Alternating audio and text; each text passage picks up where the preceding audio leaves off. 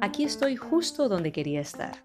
Soy André André y bienvenidos a mi podcast, un espacio para escuchar lo que la gente tiene que decir acerca de cualquier tema y entender por qué yo pienso lo que pienso al respecto. Hoy, en este episodio de los fundamentos del André, exploraremos la amistad. Pero comencemos siempre por una definición. La RAE de amigo dice que tiene relación de amistad. Bueno, eso no nos amplía mucho el concepto, pero si buscamos amistad encontramos lo siguiente. Afecto personal, puro y desinteresado, compartido con otra persona que nace y se fortalece con el trato.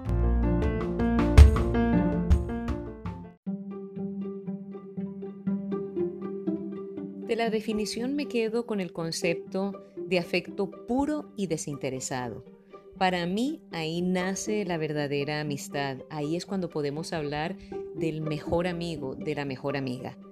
Pero me encantaría saber qué tienen que decir los protagonistas de esos amigos, cómo los definen, cómo saben que son sus mejores amigos. Escuchemos.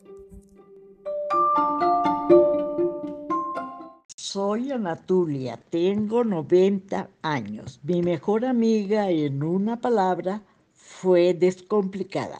No me hubiera podido imaginar mi vida sin mi mejor amiga, porque su amistad fue mi gran compañía. A mi mejor amiga no le hubiera hecho ninguna pregunta, porque yo soy muy reservada. Soy Víctor, tengo 52 años mi mejor amigo en una sola palabra es un ser incondicional. La verdad, no me imagino mi vida sin él, porque es la persona que ha estado conmigo en todos los momentos difíciles de mi vida. Es mi hermano, mi partner, mi cómplice, mi consejero, mi alcahueta de todas mis travesuras. Y me gustaría preguntarle qué vio él en mí para escogerme como su mejor amigo. Soy Ileana, tengo 46 años. Mi mejor amigo es Jesús.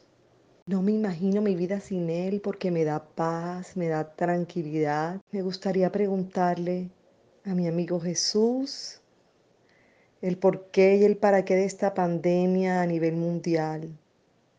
¿Qué espera Él de nosotros en estos momentos tan duros que estamos viviendo?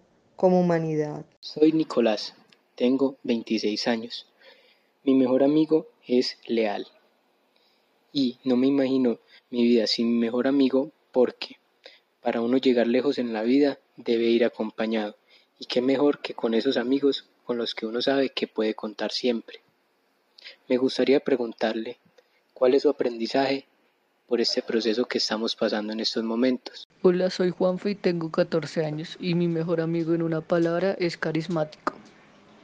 No me imagino mi vida sin mi mejor amigo porque él es mi soporte y me gustaría preguntarle que cómo le está pasando con su familia en esta cuarentena.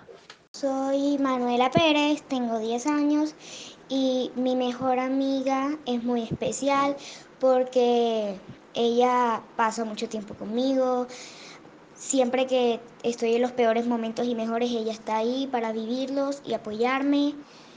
Y mi vida no sería la misma sin ella porque es muy especial conmigo.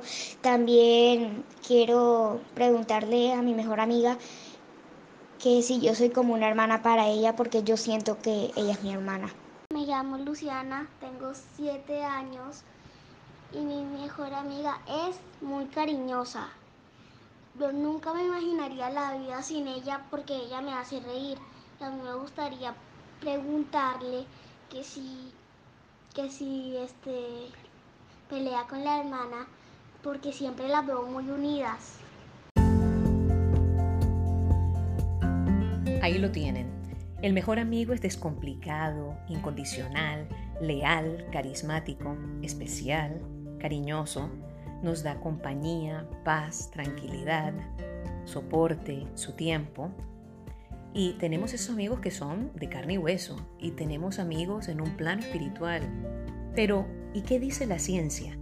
Hoy nos acompaña Juan Jacobo Calume, psicólogo clínico, especialista en outdoor training, motivador y conferencista, y con amplia experiencia en adicciones y depresión, además de ser director de Humanamente. Escuchemos.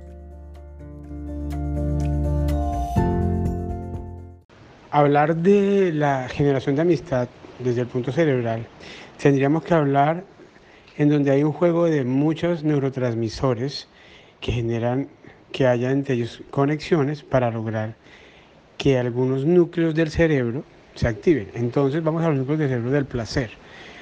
Existe la dopamina. Cuando la dopamina es excitada y exteriormente es agradable, interiormente en el cerebro se agregan unas sustancias en donde va sobre todo a la corteza, va sobre todo a la amígdala, que es donde se generan las sensaciones de placer. Cuando uno genera una amistad nueva, obviamente, o una amistad, o se encuentra con una amistad, pues tanto la serotonina, que es el, eh, nos acuerda también de, de esa amistad, y la dopamina van de la mano para generar la sensación de satisfacción placentera de haber generado algo nuevo, que en este caso es una amistad.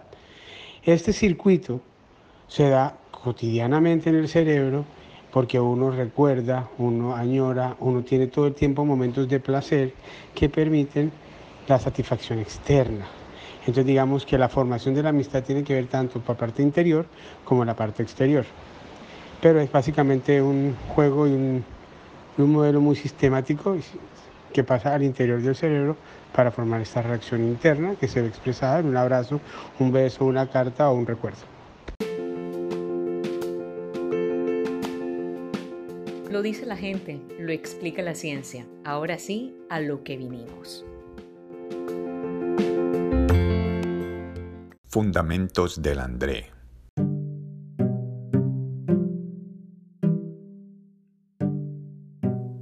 Primero, mi mejor amiga es fantástica. No me imagino mi vida sin ella porque desde el primer momento que la conocí tuvimos una conexión y hasta el día de hoy esa conexión nunca se ha roto. Me gustaría preguntarle cómo ella siente o describe nuestra amistad. Segundo, hay que ir a hacerle las preguntas que nunca le hemos hecho a nuestros amigos y sobre todo a nuestros mejores amigos, porque creo que esas respuestas nos enriquecen a todos. Tercero, mi gente, hay que segregar dopamina y serotonina. Hay que hacer las conexiones, hay que escribir el mensaje, hacer la llamada, enviar el correo.